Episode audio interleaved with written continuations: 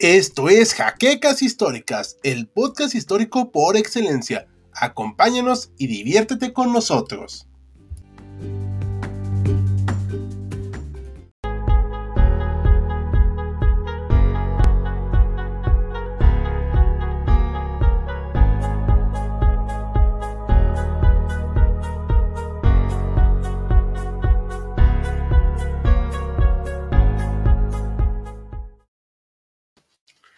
Hola, ¿qué tal? Muy buenas noches.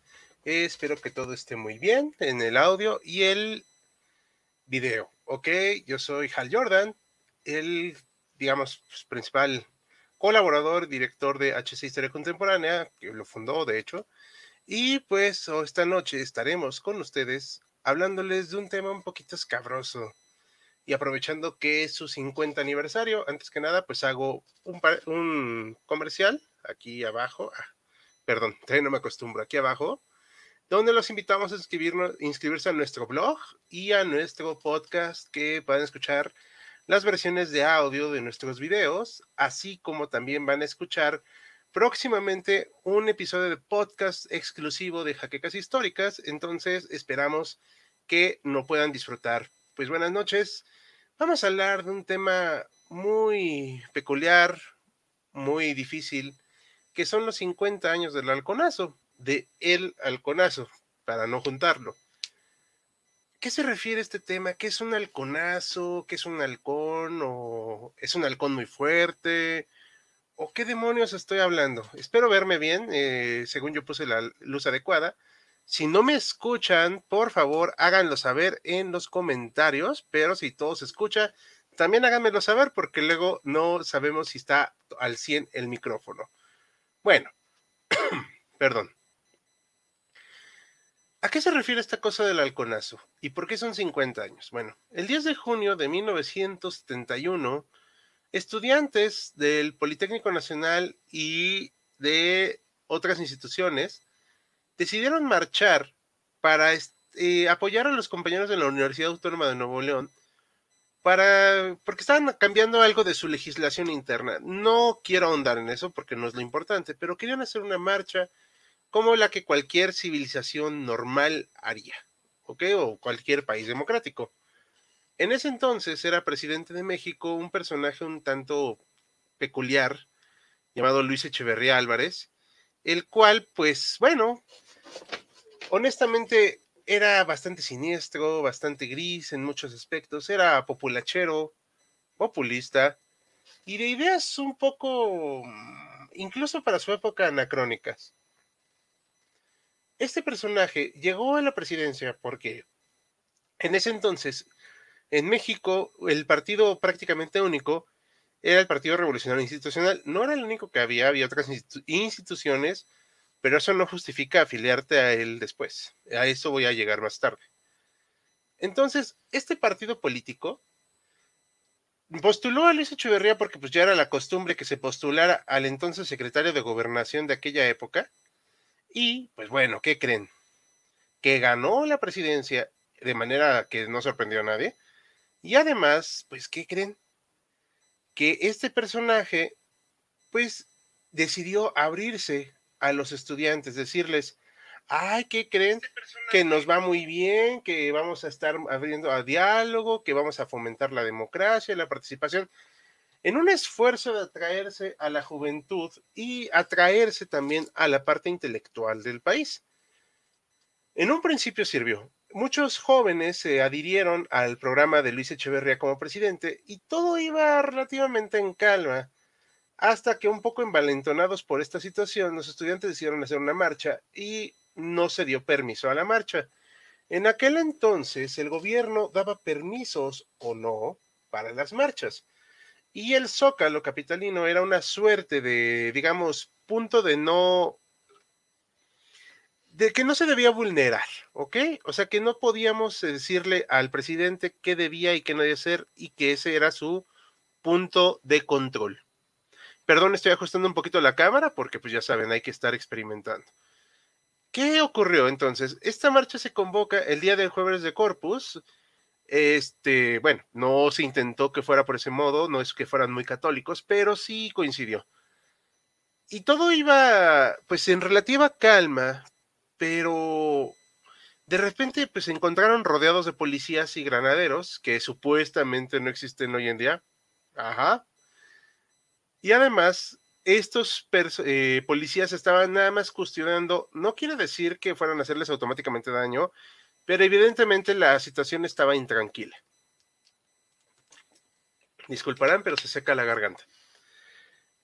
Cuando la manifestación había recorrido apenas unos cuantos metros, eh, según el reporte, un kilómetro, varios grupos de jóvenes con varas de bambú y demás artilugios atacaron al contingente en marcha.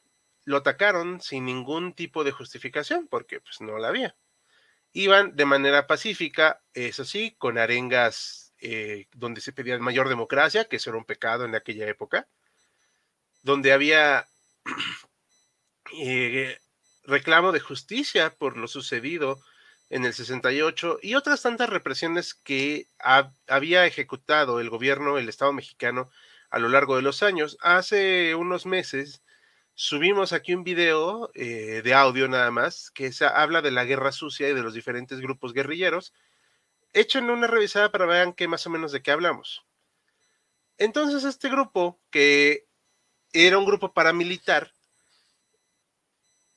este, eh, voy a comentar, por cierto, como anuncio parroquial rapidísimo, al final pongo los anuncios en el video, pero no crean que no los leo, ¿ok? Por si no los eh, leo en, en vivo en inmediato, es al final. Bueno, pues entonces continúa el relato. Este grupo paramilitar que se llamó Halcones, por eso se llama el Halconazo, salió de todos lados y empezó a perseguir y a golpear y a reprimir brutalmente la marcha pacífica. No había justificación para eso, no lo hubo nunca realmente para estos actos, pero el Estado mexicano se sacaba de la manga el artículo 145-145 bis del Código Penal, en el cual hablaba de disolución social.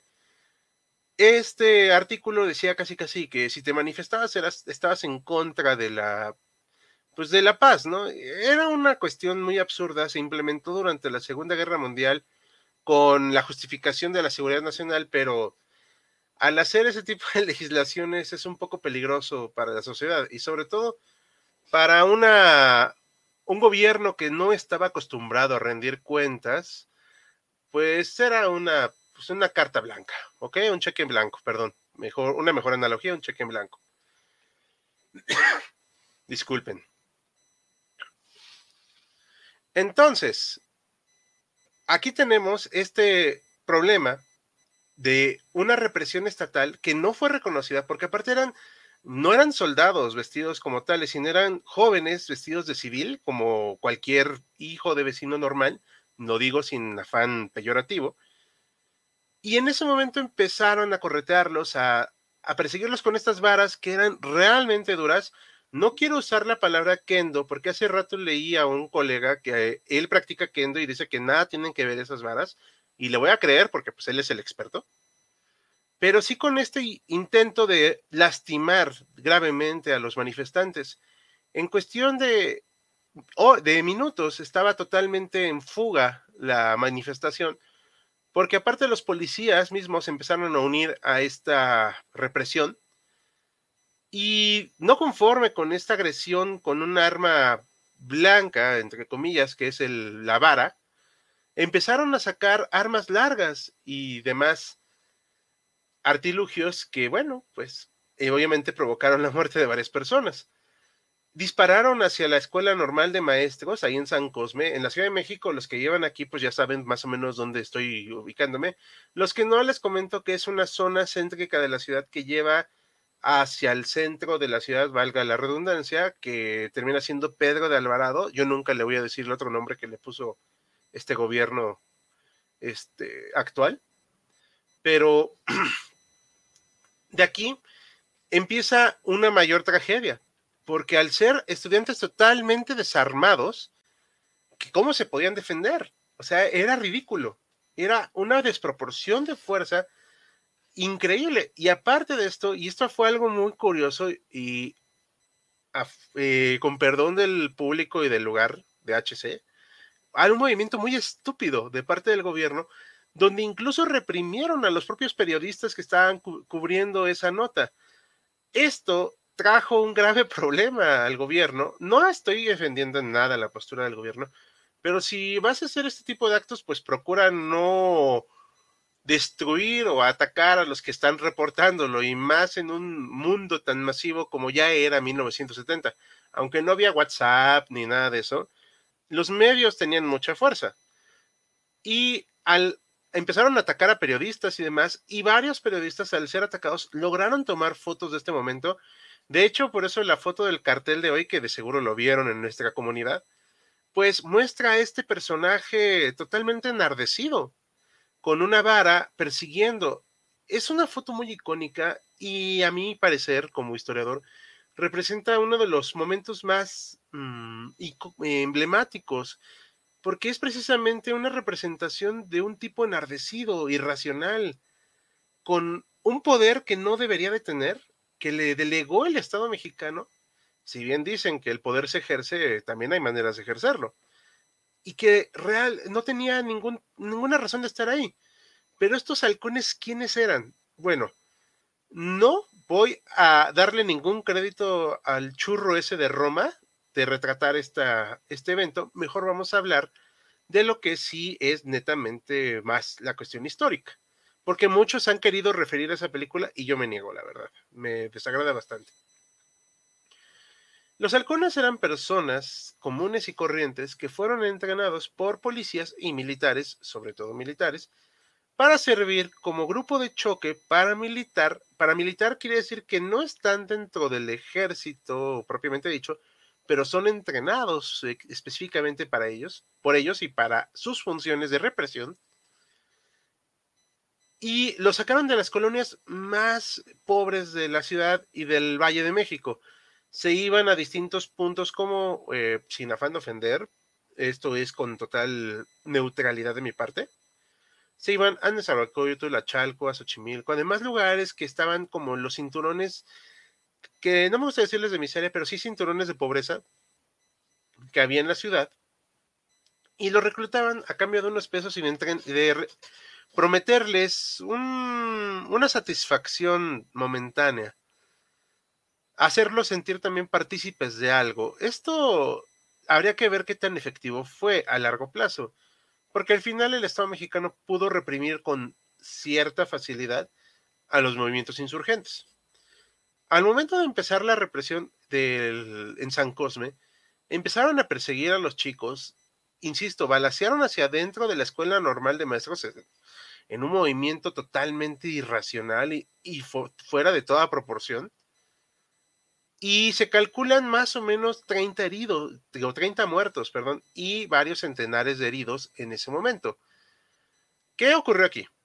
Bueno, el gobierno no quería que se hicieran estas manifestaciones porque el gobierno mexicano siempre se autoproclamó como el único legítimo para hacer estas manifestaciones. De hecho, por eso no se podía llegar al Zócalo antes, porque era el lugar del presidente. No, tómenlo como quieran, o sea, no lo estoy defendiendo, se me hace una ridiculez. Y aunque no apoyo muchas manifestaciones como se hacen hoy en día, entiendo el punto de ellas.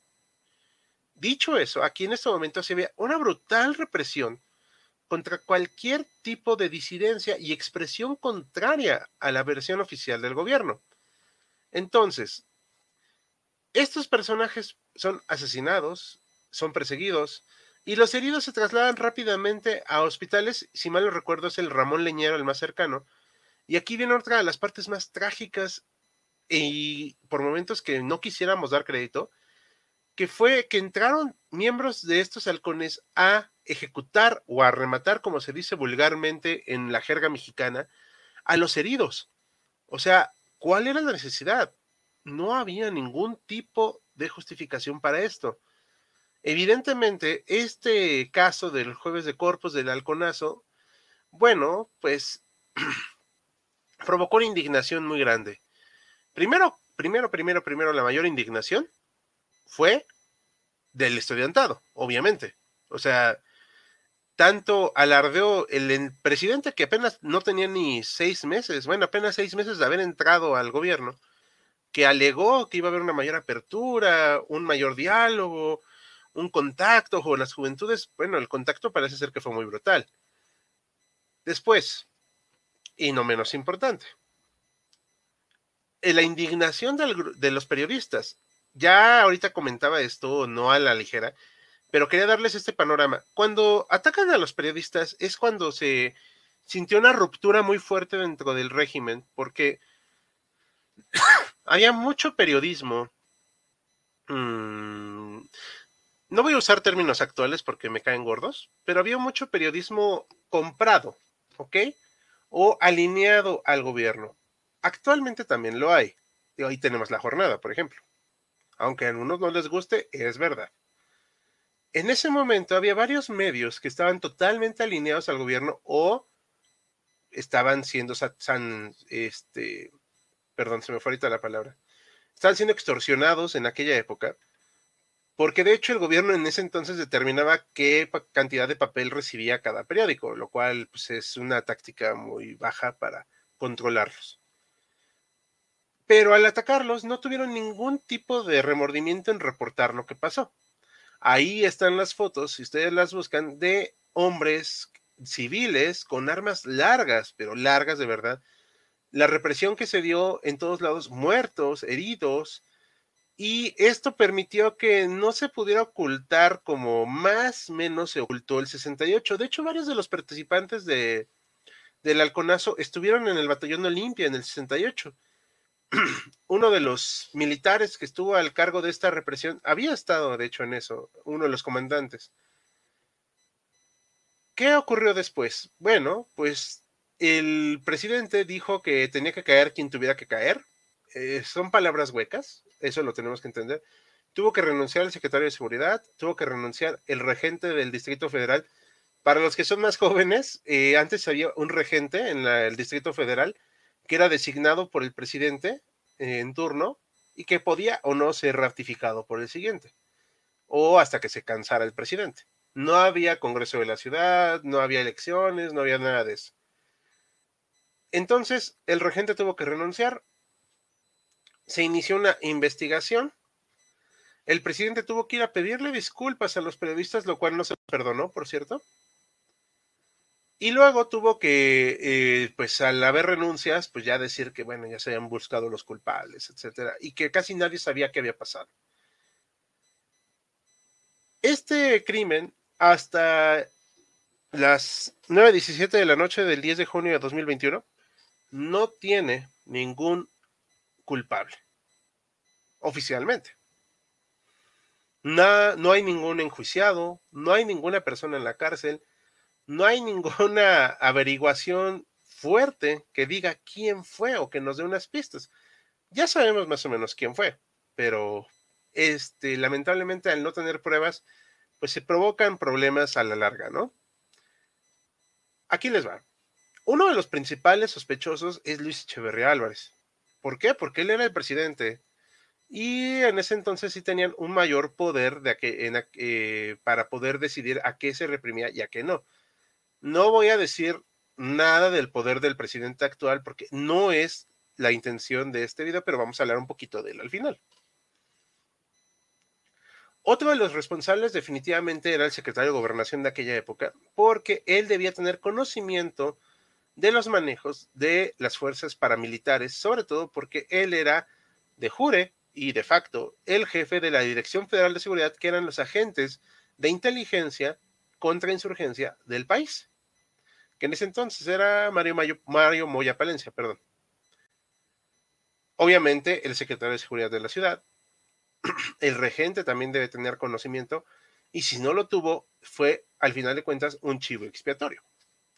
Los altos mandos del ejército, entre ellos el secretario de defensa de la época, debía de tener conocimiento de este suceso y evidentemente todos los que paramilitares que participaron en esa represión. Ahora, ¿qué ocurrió después? Bueno, en el año 2000, cuando entra Vicente Fox, él prometió que iba a hacer una comisión para revisar, los crímenes de Estado del pasado. Esto fue una buena medida, pero se quedó a medias. Lamentablemente por cuestiones un tanto ajenas a él, un tanto por la incompetencia de la misma fiscalía que, estableció, etcétera, no tuvo la fuerza para enjuiciar a los eh, implicados en esto. Uno de ellos fue precisamente Luis Echeverría Álvarez. Ya en ese entonces era una persona bastante mayor, un anciano, y hoy en día pues ya es un anciano de casi 100 años. No lo voy a defender por su edad. Yo creo que ya es un hombre senil que ya ha pagado en vida todos sus pecados y pues ya iba a quedar, ¿no?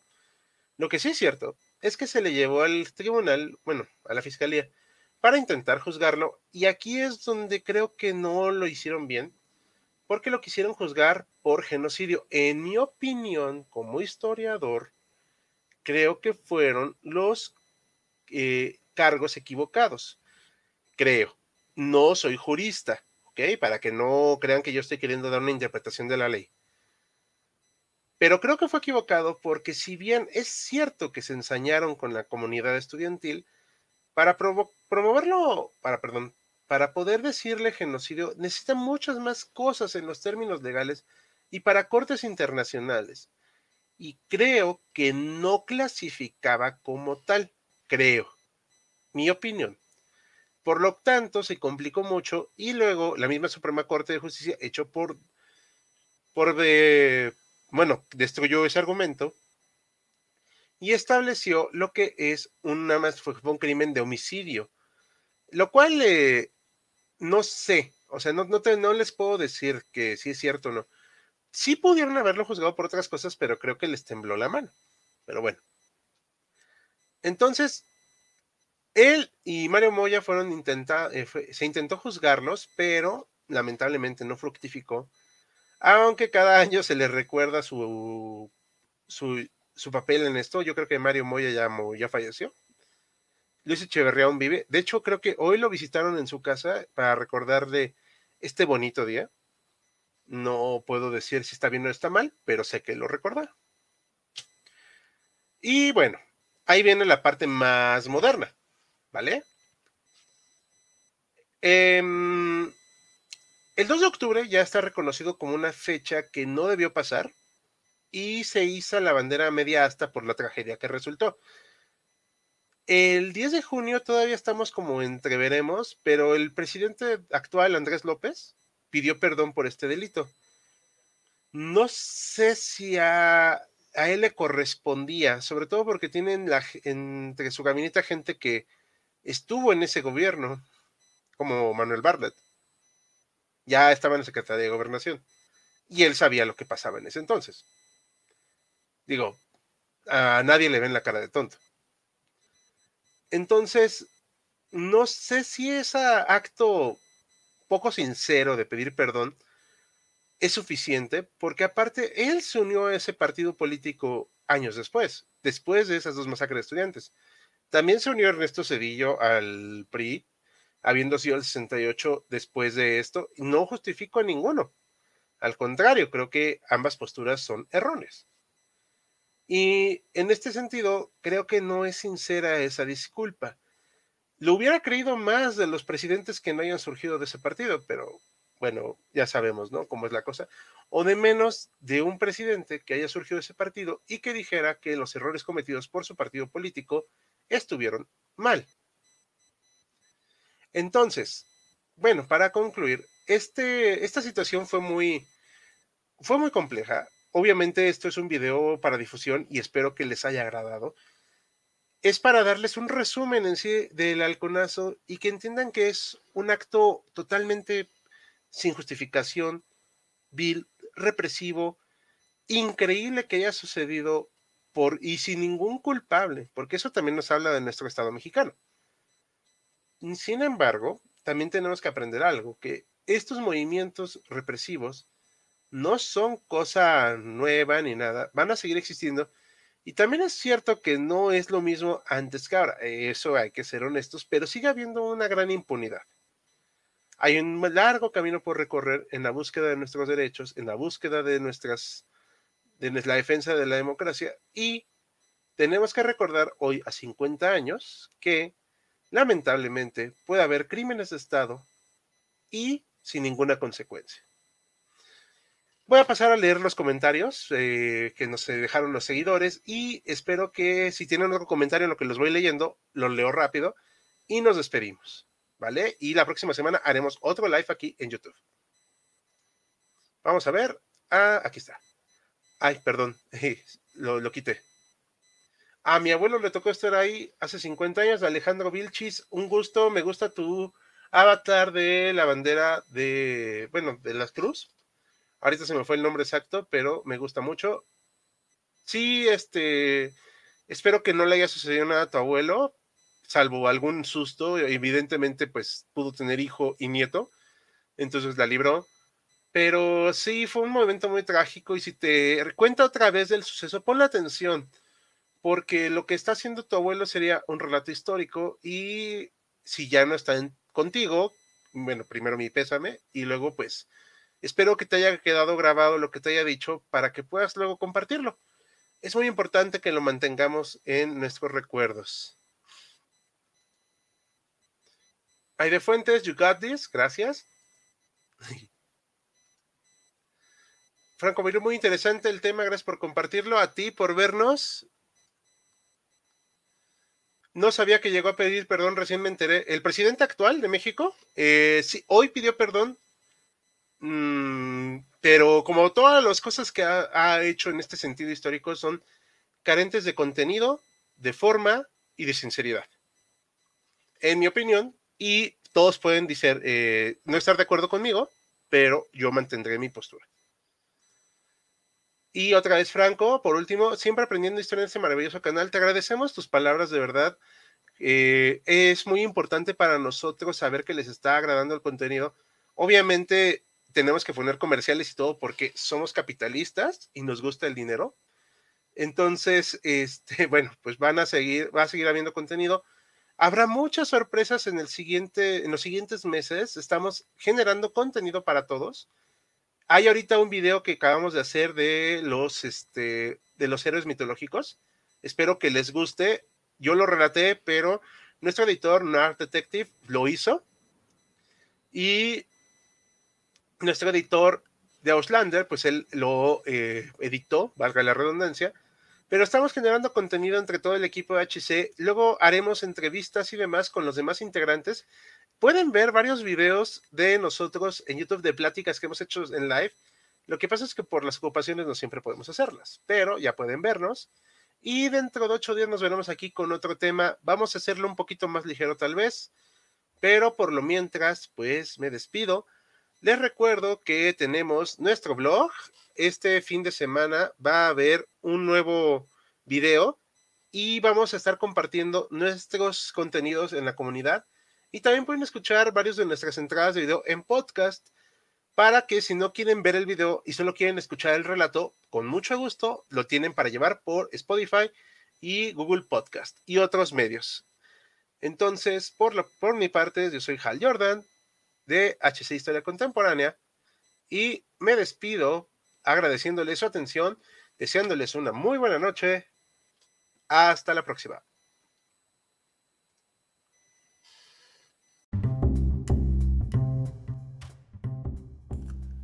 Gracias por habernos acompañado en Jaquecas Históricas, el podcast histórico por excelencia. Hasta la próxima.